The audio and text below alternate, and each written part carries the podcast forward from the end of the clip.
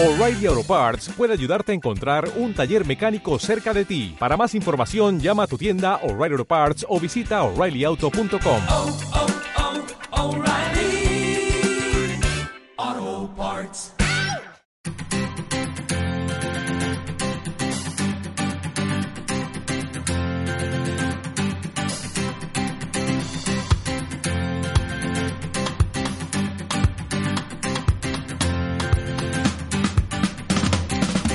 Muy buenas, ¿qué tal? Soy Juan Carbonell. Gracias por estar aquí una vez más en este podcast en Dejando que las cosas sucedan.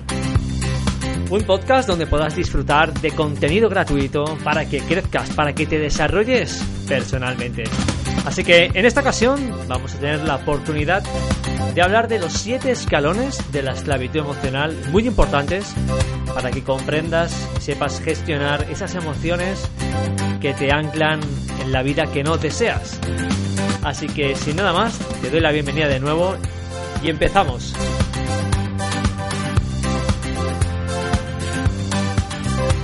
Hola, ¿qué tal? Bienvenidos a un nuevo capítulo de Dejando que las cosas sucedan. Juan Luca Carbonell, ¿qué tal? Muy buenas.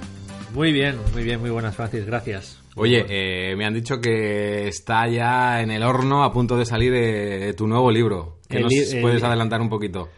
Pues la verdad es que estoy esperando varias, varios bueno, retoques. Estamos haciendo los últimos, digamos, pues la portada, estamos modificándola, eh, pues un poco de edición del texto. Ujú.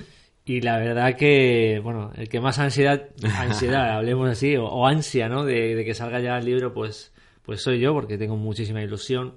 Ya no por la repercusión, sino por el mero hecho de que el haber creado, ¿no? De, de la nada, eh, haber plasmado, pues algo que yo creo que, que un mensaje, ¿no? Muy importante a, a este mundo, ¿no? Que quiero transmitir. Así que nada, esperando el momento adecuado, porque al final hay que dejar que las cosas sucedan. Hay que, si la situación no, no va tan rápido como uno quisiera, es muchas veces por las expectativas que tiene, ¿no? Y por, por querer esa inmediatez. Pero bueno, al final, aunque yo enseñe mucho, quiera transmitir mucho de que no hay que ser, que hay que ser paciente, que hay que ser, eh, no hay que tener ansiedad para que salgan las cosas, pues también soy humano y también tengo esos momentos, Al final ¿no? te cuesta, ¿no? Claro, claro, y bueno, yo mismo pues eh, me auto intento convencer, decir, bueno, tranquilo, que hay que dejar que las cosas sucedan. Y cuando mejor sea así, cuando sea así, mejor saldrán las El cosas. libro saldrá. Bueno, yo he tenido la suerte de leerlo y me ha ayudado mucho y yo sé que va a ayudar a, a toda la gente que lo, que lo tenga en sus manos. Precisamente quería hablar un poco del libro porque vamos a hablar de algo que tú mencionas en el libro, ¿no? Y que ya eh, mucha de la gente que probablemente nos está escuchando ya lo tenga en sus manos, ¿no? Porque hace un par de meses, mes y medio, Sí, corrígeme si no mucho, hiciste un ebook gratuito también, hablando ya un poco de, de aquello que se va a poder también leer de manera mucho más ampliada en el libro, que son los siete escalones de la esclavitud emocional, ¿no? Exacto. Sí, de hecho, eh, una vez, me acuerdo, recuerdo ese momento, porque quería compartir algo, mucha gente comparte normalmente, a ver, que cada uno hace lo que quiere, suele compartir pues el primer capítulo del libro o, o comparten, no lo sé. Y yo creo que vi mejor compartir algo que de forma resumida, de forma breve, que sí que podía, que es una cosa para mi punto de vista muy importante dentro del libro y que se desarrolla con más... Porque al final el libro lo engloba todo, ¿no? Y era eso en este caso, ¿no? Los siete escalones de la esclavitud emocional, que son donde prácticamente todos vivimos. Y yo personalmente he experimentado, y como ser humano, pues evidentemente muchas veces que, que también experimento, pero ya desde otro, desde otro ángulo de vista, ¿no? O desde otro punto de vista. Es con conciencia, es siendo consciente en qué, en qué escalón estoy. Pero eso también me ayuda mucho a, a- a- saber que estoy ahí y que, que, bueno, simplemente tengo que subirlos para poder salir de ahí. A mí me llama mucho la atención del título dos cosas. Lo primero, la palabra escalón. Es que las emociones eh, van escalonadas, es decir, tenemos que subir un peldaño, luego otro, luego otro. Así van nuestras emociones, de un peldaño a otro. Bueno, al final eh, todas están, yo creo que retroalimentadas entre sí, ¿no? Pero yo, yo todo esto lo, lo obtuve, aparte de leer muchos libros, pero sobre todo me encantó cuando leía a David R. Hawkins, Hawkins, mejor dicho, en su, bueno, en todos sus libros prácticamente habla de, de todas estas emociones y cómo esta persona o este, en paz descanse, psicólogo, terapeuta, psiquiatra, era un fuera de serie, analizó desde el apartado científico hasta el espiritual todas estas emociones, ¿no? Y cómo en sus libros la- las transmite, las describe. Y me pareció tan increíble que también quise intentar transmitir o trasladar a la tierra, ¿no? Todos estos conceptos porque a veces son muy, muy complicados, muy, como diría yo, muy, muy abstractos, ¿no? Y a la hora de comprenderlos cuestan. Entonces creo que fue la oportunidad perfecta para coger aquello que yo había vivido, intentar transmitir, como digo en el libro, en algún apartado concreto al final, dedicándole pues ese, ese agradecimiento a todo lo que ha hecho. Y, y creo que es clave, ¿no? Y por eso eh, me pareció tan increíble leer sus libros cuando los leí, darme cuenta de cómo realmente sí que están escalonadas de alguna manera y cómo realmente desde una vamos partiendo a otras y vamos subiendo hasta llegar a la primera o a la última. Porque podemos subir o caer, en este caso bajar.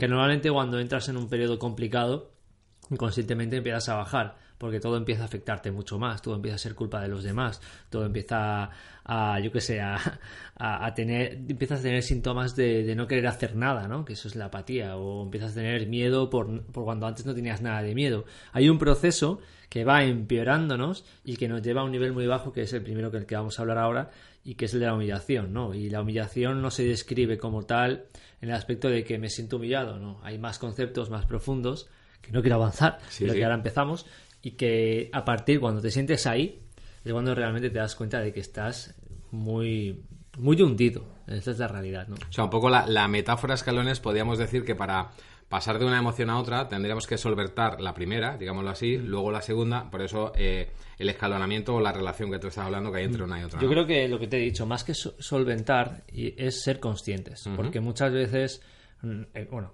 la mayoría, por decirte que todas, cuando tú estás en ese momento, eh, no quieres aceptarlo. O sea, ¿cómo te van a decir a ti? Porque encima te, te dicen es que estás en depresión y eso es peor, ¿no? Porque es como, me estás diciendo tú a mí lo que estoy haciendo, lo que me está pasando, si no lo estás viviendo, no estás sufriendo, no estás triste, no estás llorando. Sí, la típica Claro. frase de, de si a ti te ocurriera lo que, lo que está pasando a mí, entonces, ¿no? claro, ahí no hay aceptación por tu parte, porque te están diciendo algo que a ti te duele porque es la verdad. Y eso suele pasar mucho, ¿no? Que la verdad siempre duele, pero depende de cómo lo quieras interpretar. Si duele es porque tú realmente sigues ofendido y no quieres aceptarlo, y si no duele es porque realmente estás empezando a ser consciente. Y a lo mejor esa persona te puede ayudar, por ejemplo, ¿no? O sea, hay muchas maneras de ver todo, todos estos escalones, ¿no? De las emociones que creo que, para mi punto de vista, después del feedback, te lo digo literalmente, que he tenido de, de las casi mil personas que se han descargado este ebook en, en muy poco tiempo, porque yo la verdad es que no, no invierto en publicidad prácticamente nada, pues claro, te das cuenta recibiendo todos los mensajes de cómo personas me dicen, me he sentido tan identificado con lo que me has contado, y es un muy breve resumen. Sí, sí. Tú lo has visto además, tuve la ocasión de compartirlo contigo. Y, y la gente, pues la verdad es que yo me siento súper contento porque te das cuenta de que ese tema es muy importante y plasmarlo en el libro, pues claro, eh, pensar que está plasmado en el libro, mejor dicho, pues a mí me llena de, oye, pues esto la gente realmente lo necesita, ¿no? No quisiera extenderme mucho más porque quiero que entremos en los escalones, pero yo he hecho una palabra eh, y tú me has corregido, ¿no? Y yo he hablado de solucionar y tú has hablado de aceptar, ¿no? Qué gran Sí. diferencia, ¿no? Sí, sí, bueno, yo siempre digo que estamos en, en el... eh, a ver, aunque es algo, algo, algo más profundo que suelo comentar, y ya lo dije el primer día del primer de este año, es que estamos en el año del- de la aceptación, ¿no? El ser humano tiene que dar ese paso para, para aceptarse a sí mismo.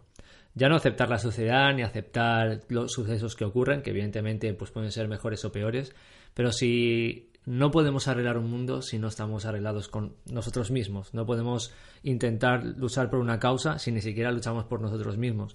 O sea, es una forma de entender que si no acepto lo que soy, ¿cómo voy a intentar, cómo voy a aceptar lo que hay fuera? Claro. Entonces es la clave, ¿no? Estamos en, en el año clave, o puede ser el que viene, pero sí el proceso de lanzar un mensaje para ser conscientes de muchas cosas que somos nosotros y que vivimos y que harán que ese proceso llegue al camino de la aceptación. Entonces, creo que esa es para mi punto de vista mi misión de este año y el que viene se hace falta todo lo que todo lo que sea necesario para intentar ayudar a las personas a que sean conscientes de quiénes son y entonces encontrarán el camino de la aceptación, del perdón y de muchas más cosas. Así que imagínate el trabajo que hay que hacer y el mensaje que hay que inculcar a la gente, porque no es, para mi punto de vista ya no es eh, adoctrinar o, o que obligar a la gente, sino que la gente que llegue realmente quiera leer esto para que realmente, porque está buscando su camino, porque no es feliz con lo que tiene, porque quiere buscar la solución a su vida. Y cuando se da cuenta con este libro que la clave es ella o él mismo, todo empieza a cambiar.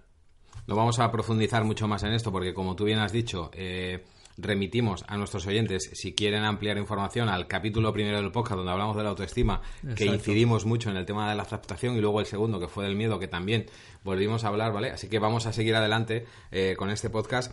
Te decía que me llamaba la atención dos cosas de la frase. Primero, la- el escalonamiento de, de las emociones, y luego la palabra esclavitud. Somos esclavos de nuestras propias emociones. Por supuesto. Y, y sin duda, y lo digo porque he tenido que experimentarlo en mis carnes, en mis emociones, en mi corazón, en mi mente, en mis lágrimas. Al final, cuando eres consciente de, de lo esclavo que llegas a ser de ellas y las películas mentales que llegas a montarte que no existen, pero que tú creas tu realidad respecto a esas películas mentales que llamamos, es cuando realmente eres consciente de decir, madre mía, porque cuando resulta que sales fuera tu realidad terrenal y lo que tú pensabas que pensaban de ti, lo que tú pensabas que te habían hecho, resulta que nadie te había hecho nada, nadie pensaba mal de ti, sino que te apoyaban, te querían y lo único que querían es que pues, salieras adelante, ¿no? Y tú en cambio pensabas que iba todo el mundo en contra de ti, etcétera, etcétera. Entonces, claro, cuando llegas a un momento donde eres consciente de, de, de las barbaridades que tu cabeza puede llegar a pensar, pues es cuando realmente te das cuenta de que tus emociones te esclavizan. Porque al final las emociones se generan también desde la mente, ¿no? Y pasan por el corazón, que es donde realmente, de alguna forma, se, se vive ese dolor tan intenso, ¿no? Donde los recuerdos se manifiestan, donde los sentimientos surgen, donde la gente te dice algo y enseguida te sientes mal, te sientes como que te están humillando, que ese va a ser el primer escalón. Entonces, creo que es fundamental entender que cuando vivimos esclavizados porque vivimos a son de ellas y no viven ellas para nosotros, porque ni si, porque cuando viven para ti las emociones el día que eres consciente de ellas. El día que las entiendes, el día que cuando estás enfadado, porque eres humano. Yo también me enfado muchísimo, también discuto con mi mujer, también muchas veces me canso de escuchar a mi hijo llorar, pero me canso en el agotamiento de decir, no sé qué hacer, me frustro. Entonces, eh, joder, somos humanos, pero si eres capaz de decir, bueno, vale, es que soy humano, es que es normal que sienta esto, es que es normal que, que esté agotado todo el día trabajando, me levanto a las seis y media, o sea, pero Sí, bueno, sí. eso te ayuda, te ayuda muchísimo, de hecho es la clave para seguir evolucionando y a posteriori al rato, cuando ya has sentido, dejar que esa emoción se marche, ¿no? Que es al final el, el método que para mí, para mi punto de vista, me, me abrió los ojos y fue David R. Hopkins otra vez en su libro Dejar ir, cuando me di cuenta que al final no es nada más y nada menos que ser consciente de tu emoción y cuando ya eres consciente, aceptarla tal y como es y dejar que se marche. Parece difícil o parece fácil, pero cada uno tiene su proceso y cada vez que va sucediendo ese proceso y que eres consciente, a la larga, cada vez dura menos. ¿Por qué? Pues porque es que al final, tú, igual que te enseñas a hacer cosas, a jugar al fútbol, a correr, a andar, igual que instintivamente te has ido enseñando en tu vida, pues Claro, al final ta- es también te enseñas a La práctica, ¿no? El practicar Exacto. tus emociones también te ayuda a, a cada vez eh, a- eh, trabajarlas mejor y, y a- y hacer una aceptación mucho más rápida, ¿no? Claro, no, mira, y de hecho, eh, simplemente el título del libro, que es Aprende a olvidar, que alguna vez lo he hablado con muchas personas que me preguntan, "Eh, ¿cómo se llama tu libro? Y cuando les digo eso, claro, dicen, ¡buah! Me interesa. Claro. Todo el mundo quiere olvidar. Pero la gente muchas veces se piensa que se va a leer el libro y mañana ya no se acuerda de nada. Porque es que el libro no tiene magia. La magia la tienes tú. Yo te doy los pasos para que la saques de dentro de ti. Esa es la clave. Claro, y no y tus pensamientos van a seguir siendo los mismos, es decir, tus imágenes van a seguir siendo las mismas. El libro lo que va a hacer es ayudarnos a precisamente aceptar eh, todo lo que nos ha ocurrido para empezar a labrar nuestro presente y encaminarnos a nuestro futuro, ¿no? Y depende también de, de lo que el lector quiera implicarse Claro. en realmente en cambiar eso. Porque al final nadie, nadie tiene una varita mágica en esta vida. Nadie, absolutamente nadie. Ni siquiera la medicina cura lo que las emociones que nosotros tenemos. Luego, las únicas personas que pueden curar las emociones es cada uno de nosotros. Somos nosotros mismos, ¿no? Exacto, exacto. Bueno, vamos ya eh, a entrar en ellos. Los siete escalones de la esclavitud emocional. El primero, la humillación.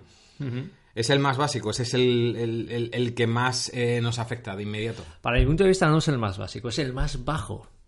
Es el escalón donde, pues por desgracia, mucha gente no lo identifica, pero sí es donde suceden, pues es algo, es para mí, a mí me cuesta hasta hablar de esto, pero sí que es el apartado ese de los suicidios, de los intentos de no quiero vivir más, de no quiero existir, de es que ojalá el mundo se fuera al garete y yo desapareciera de aquí. Ese es el peor escalón de todos. Es un escalón muy complicado y que ya en el mundo de la psiquiatría yo o psicólogos yo ya no me meto, pero es el que más control o como diría, diría David R. Hopkins, donde, donde más complicada está la situación, ¿no?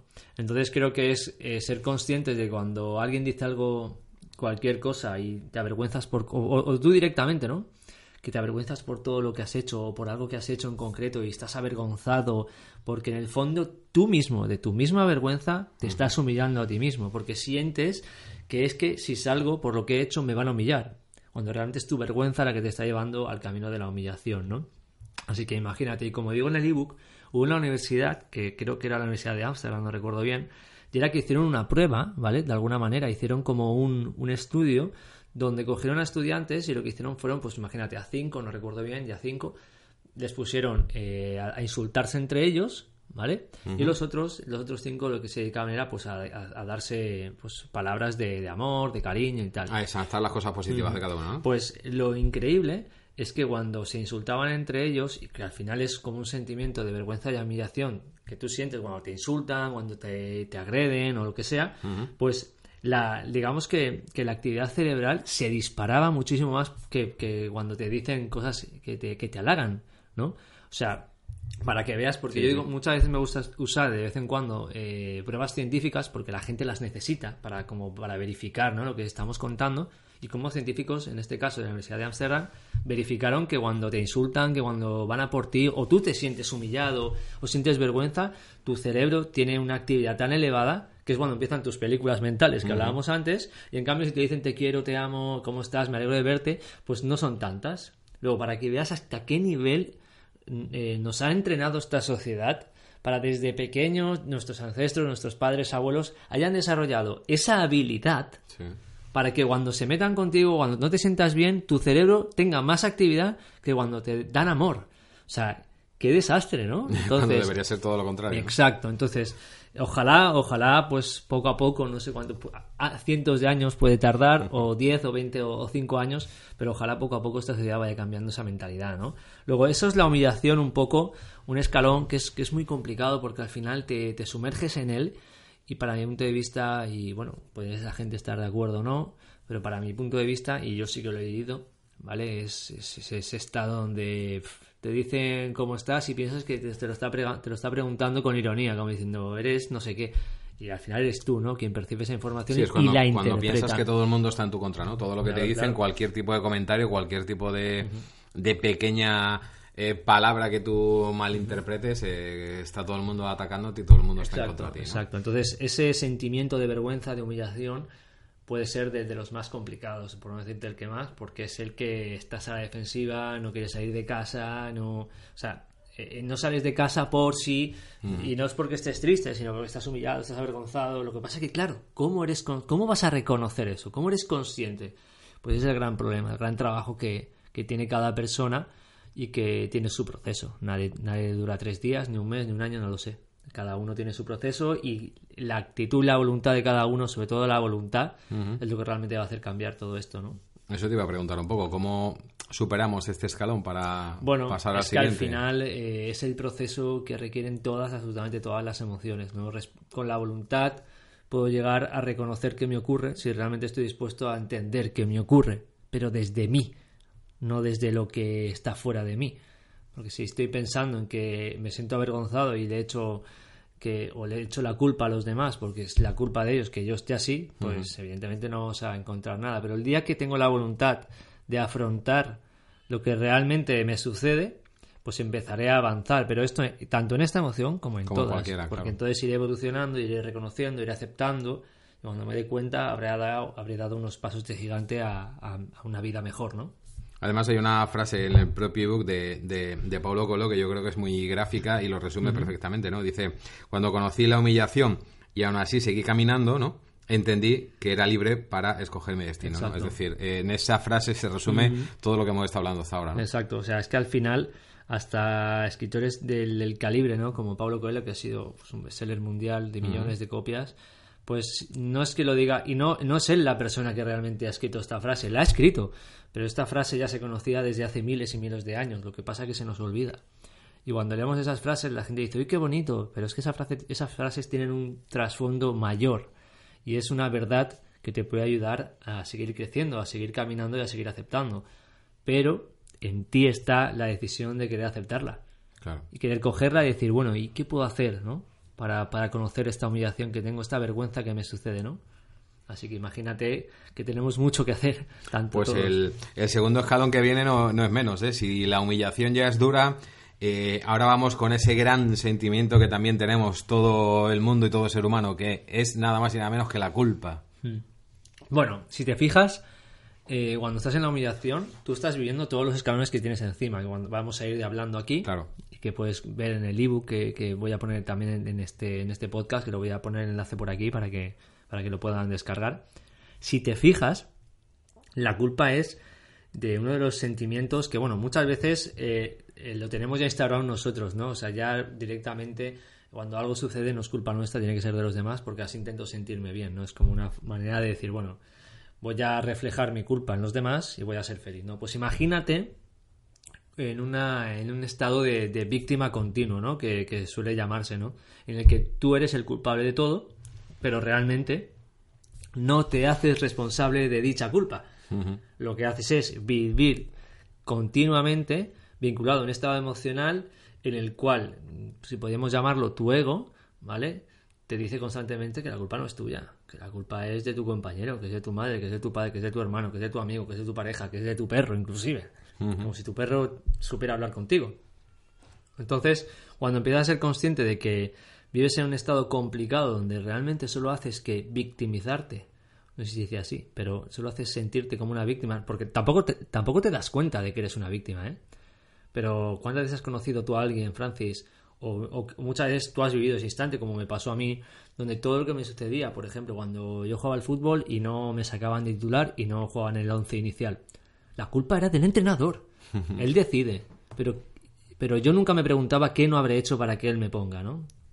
Entonces, cuando empiezas a ver las cosas desde esa barrera, de esa parte de atrás, de qué habré hecho yo o qué no he hecho yo, ¿vale? Para que esta persona eh, me diga esto o esta persona piense esto de mí. Cuando realmente soy Claro. yo el que ha hecho algo o ha, o ha- o ha generado un suceso para que no ocurra lo que yo quiero. Entonces, cuando no suceden las cosas que no queremos, cuando estamos en un estado de víctima, en un estado de humillación complicadísimo, evidentemente, si ni siquiera somos capaces de reconocer la humillación, pues imagínate la culpa, ¿no? ¿Cómo la vamos a reconocer que es nuestra, ¿no? Cuando realmente la culpa, yo siempre digo que, que de quién es la culpa de lo que sucede. Porque, ¿qué es la culpa? ¿Qué está bien y qué está mal? Sí, bueno, ¿Respecto a qué? Habría que entrar ya en esa, eh, eh, en esa pregunta, ¿no? ¿Qué es el bien y qué es el mal, no? Claro, porque al final la gente culpa de algo porque algo no está bien, normalmente. O porque algo no está bien respecto a lo que yo deseaba. Entonces, Respecto a tu concepto del bien sobre ese eh, Además- hecho o sobre ese acontecimiento, ¿no? Exacto, porque para ti lo que, lo que está bien es lo que hubiera sucedido correctamente según lo que tú quieres. Exactamente. Entonces, cuando no sucede eso, para empezar, la culpa de que no haya sucedido es de aquella persona, pero no es de tu expectativa falsa que te has creado pensando que ya iba a suceder y resulta que, como no ha sucedido, la culpa es de aquel y no tuya por la expectativa que te habías hecho. Entonces, si te fijas, te metes en una vorágine, ¿no? Te metes en esa pescadilla que se muerde la cola y al final lo único que haces es, como yo suelo decir así de ironía, es jugar al tenis, ¿no? Que te viene una pelota y con tu raqueta, ¡pum!, la devuelves. Y te vuelve a venir la pelota y ¡pum!, la devuelves. Y lo único que te están diciendo es, no, no, que la pelota es tuya, que te la quedes, que la mires, que no me la devuelvas, ¿sabes? O como decían, ¿no? O sea, coges tu pelota y la dejas en el tejado del otro para que el otro la coja, ¿no? Y cuando la pelota es tuya, tienes que ir tú a por ella, ¿no? Así que la culpa al final es un estado pues que emocional donde realmente pues entras te, te ayuda inclusive a bajar a la humillación porque cuando vives en ese estado de todo es culpa de los demás todo es culpa de los demás me da vergüenza salir porque si este me dice algo en el fondo es culpa de esta persona vale porque esa persona me lo está diciendo a mí a mí me está ofendiendo me siento avergonzado cuando realmente es pensar un poco de la manera que yo suelo decir con compasión de decirle pobrecito que me tiene que insultar por ejemplo para sentirse bien porque no tiene la vida que quiere entonces lo único que voy a hacer es dejarlo, ¿no? Dejar que, que lo haga, porque si es su mejor manera de ser feliz, pues ya está. Pero yo no me lo voy a tomar a pecho porque no es mi problema, es su problema. Bueno, en fin, que es que Sí, nos sí, sí. podríamos meter aquí en... Pero luego pa- puede pasar la cosa contraria, ¿no? Que em, después de que escuches a tu entorno culparte tanto de algo, acabes creyéndote realmente el culpable de eso, ¿no? Y pases y bajes de escalón y te sientas humillado Exacto. precisamente porque te han culpado de algo, aunque tú creas que, que no has actuado mal, pero al final, si tu entorno o al final acabas machacándote tanto o dándote tanto eh, que eres culpable o culpable que al final acabas creyéndotelo, al final también es la otra perspectiva, no es mirarte tú pero si al final acabas creyéndote algo que realmente no, no, no ha partido de ti, ¿no? Es que el problema es que ahí, no sé si llamarlo problema, porque esto es como la culpa, ¿no? ¿Qué es un problema, no? Según como tú quieras valorarlo. Al final yo creo que aquí radica más para ti cuál es la verdad absoluta para ti, cuestionarte cuál es la auténtica verdad según tu experiencia, según tu vida, según tu camino, según tu- tus emociones, realmente decir que si la mía, a pesar de que los demás no piensen lo, lo mismo, realmente es más válida. Si para ti, honestamente y de corazón, sin, oye, no, es que le he pegado, me he peleado con uno, le he hecho mucho daño y no me había dicho nada y sigo pensando que tengo razón. No, yo hablo desde el concepto de que tú sientes que has hecho las cosas bien, que las has hecho desde el corazón, que no era tu intención hacerlas mal. Luego, si los demás no se han sentido bien y se te señalan como culpable, de ti dependerá hacer que tu verdad sea menor que la de ellos. Si tú te sientes bien con lo que has hecho, si tu misión o tu, tu actuación ha sido desde el corazón y, y queriendo hacer las cosas mejor, no tiene por qué afectarte realmente que los demás te señalen. El problema es que vivimos en una sociedad donde el que digan o el que dirán de mí Claro. va por encima de todas las cosas. Y en ese momento es cuando me doy cuenta de que si eres consciente de que los demás te señalan y tú lo único que haces es coger tu verdad y trasladársela a ellos, es decir, no, es verdad, es que tienen razón, pues es cuando realmente te vas a sentir, sentir tú culpable contigo mismo. Cuando realmente tu intención ha sido buena y los demás no son capaces de verlo porque, claro, no saben sentirse culpables, tienen que echarse la culpa a ti. ¿Me entiendes? Porque ellos no comprenden que lo que está ocurriendo es que tu intención nunca fue mala, sino que ellos se quieren limpiar las manos y decir, no, así yo me quedo bien. Que esto en esta sociedad es, es mágico eso. O sea, mágico en el aspecto de que es que esto es el día a día. Sí. O sea, haces algo mal respecto a que no sabes que has hecho algo mal, porque tu intención no ha sido mala y como el otro no está conforme, hay otro que tampoco está conforme, hay otro que tampoco está conforme porque la culpa realmente es de ellos, porque no lo entienden, pues ¿qué hacen todos? Señalar al que al que realmente no está de su lado, ¿no? El que al al final lo ha hecho con la, con la mejor Exacto. intención del mundo, ¿no? Bueno, pasando de, de escalón, dejamos la humillación, era el primer escalón, eh, la culpa el segundo, vamos al tercero, que es la apatía, ¿no? Eh, Mm. Qué raro, ¿no? O bueno, qué raro, ¿cómo, cómo decirte, ¿no? Que, qué curioso que la apatía, más que raro, qué curioso que la apatía, ese sentimiento, sea también una, una de las emociones que hay que superar, ¿no? Bueno, al final es, es ese instante en tu vida ¿eh? donde muchas veces no encuentras esa motivación, ¿no? Te falta, te falta ese feeling con algo que, que te haga levantar la cabeza, intentar sentirte feliz, ¿vale? Y eso es un problema porque estamos rodeados de tantas cosas y nos enfocamos en que no tengo nada que no me motive, pero en cambio tengo, estoy rodeado de miles de personas, de miles de cosas que me podrían ayudar a ser feliz. Pero eh, se me olvida, a mí lo que me importa es que necesito algo que realmente me haga feliz y a lo mejor lo tengo en- sentado a mi lado, ¿no? Como puede ser mi hijo, como puede ser mi mujer, como puede ser el trabajo que tengo, como puede ser los amigos que tengo, pero eh, aquí vivimos en un mundo donde la escasez es, es parte del negocio de la sociedad donde vivimos, donde nos hemos desarrollado. Entonces, lo que no tengo es lo que me hace falta. Exactamente. Una vez que ya has conseguido lo que tienes, ¿no? Lo que Claro. decías, el trabajo, amigos, familia, eso ya no se valora y nos volcamos en esa mínima parte que no tenemos y que no conseguimos y ahí es donde está Y- y eh, en este nuestro caso la gran déficit, y en este caso la apatía se, se, se, se generaliza, ¿no? Porque va a todo, no me motiva nada, no me motiva el trabajo, no me motiva tal, porque estoy realmente eh, enfocado en algo que, que- que ya posiblemente ya lo tenga, ¿no? Entonces, eh, el mero hecho de no saber buscar, de no reconocer que puedo tener algo a mi alrededor que me motive, no me hace verlo, porque no me hace ser ciego, eh, me hace indagar y buscar algo que realmente no quiero, no tengo ganas y que realmente muchas veces encontrarlo es como, bueno, ya vendrá, ¿no? Y al final cuando ya vendrá, te, das, te metes en la vorágine de que no encuentro por las cosas que quiero hacer porque mi mujer no me, no me da tiempo, porque siempre quiere que esté con mi hijo, ¿no? Hablo de mi caso, como podría Sí, sí. ser, ¿no? Eh, o porque resulta que trabajas muchas horas y empiezas a culpabilizar al trabajo de que tú no tengas el hobby que tú quieres y entonces te da coraje ir al trabajo porque te sientes humillado y la, o sea, fíjate en, en Sí, la claro, cadena se va todo encadenando. se claro. va todo. Entonces, eh, de ti depende. De ti depende interpretar lo que estás viviendo, la vida que tienes y si realmente eres consciente de lo que tienes. Yo creo que aquí hay una forma muy clara de, de darte cuenta de que el sentirte sin ganas de nada, eh, tú coges un listado y coges y apuntas las 100 cosas que tienes, 100 cosas, y que antes no tenías, estoy seguro que lo vas a llenar la lista, la vas a llenar. Di, mira, hace tres años que, no tenía, y te apuntas desde hace tres años a hoy 100 cosas que tengas nuevas. Y te darás cuenta que tienes tanto que yo creo que a veces es como decir, joder, o sea, tengo un listado de 100 cosas, ¿cómo puedo, cómo puedo pensar que no tengo nada que me motive? Pero que sean más allá de cosas materiales, estamos hablando, Exacto, ¿verdad? pues sí, claro, evidentemente, incluso materiales. Si hay gente que necesita comprarse algo para sentirse feliz, si eso es lo, lo único que te va a hacer feliz, hazlo, ¿vale? No pasa nada. Puedo entender que sea una necesidad, pero al final creo que esto va más allá. Es decir, de estas 100 cosas que tengo y que realmente yo siento que estoy aburrido porque estoy apático, no me motiva nada, ¿qué puedo hacer con ellas para encontrar aquello que pueda ser que me motive? Entonces voy a empezar a buscar, ¿no? Además, todos sabemos todas las cosas que en esta vida nos han motivado. Y muchas veces las hemos- no las queremos volver a coger. ¿Por qué? Por ejemplo, a mí me gustaba el deporte. Llevo un año sin hacer deporte, es que no me siento motivado, no sé qué hacer. Pues haz más deporte. Si es que tú sabes tu propia medicina. El problema es que estás perezoso, estás apático, no quieres actuar porque estás en un momento donde, joder, es que la culpa de que no haga deporte es de otro. Cuando no reconoces que no es de otro, es tuya, tú tienes que tomar la decisión. Entonces, hay una cadena de sucesos que ya, eh, cuando, cuando llegas aquí y eres consciente, es que te das cuenta de que no son los demás, que eres tú. Que las decisiones solo las tomas tú. Que es que no hay nadie que te las impida. Aunque hayan impedimentos por sucesos, por motivos, por lo que sea, seguro que hay una línea donde la solución aparece para que tú puedas hacer lo que quieres. Pero realmente, ¿estás dispuesto a buscar? ¿Estás dispuesto a afrontar aquellos mm, baches o aquellas personas o aquellos sucesos que te impiden supuestamente hacer lo que quieres? Porque seguro que hay una alternativa que puede ayudarte. Pero el, el tema está en, en querer esa voluntad, hablamos otra vez, ¿no? Esa voluntad. Sí, sí, al de final la última buscarlo. palabra es nuestra, ¿no? Claro. Y el que toma la decisión final, eh, tanto para bien como para mal, eh, somos nosotros mismos. Nadie nos está condicionando o, o no debería hacerlo así, ¿no? Sin duda, sin duda alguna.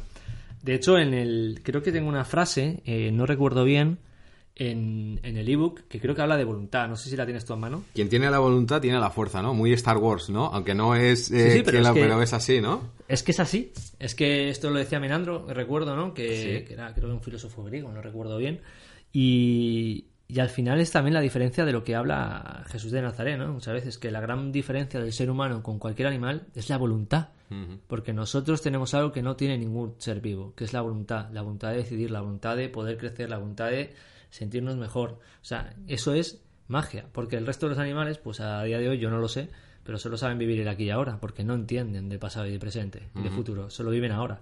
Entonces el ser humano tiene, tiene esa, esa Capacidad, ¿no? de, de- de que según lo que él quiera, él decide, él, él actúa. Entonces creo que es la gran maravilla, ¿no? De, de- de entender que cuando tu cuando entiendes que tienes la voluntad, que, que existe, que la tienes, porque hay gente que dice, es que no tengo la voluntad necesaria. La tienes.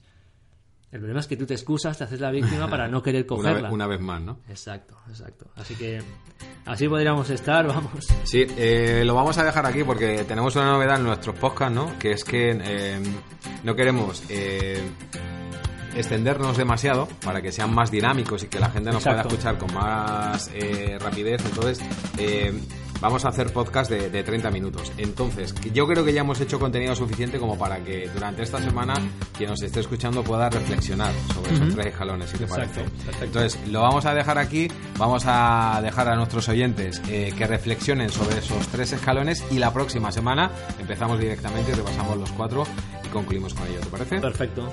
Pues nada, Juan Lucas Belén, muchísimas gracias una semana A más. ti, un abrazo. Hasta luego. Chao, chao.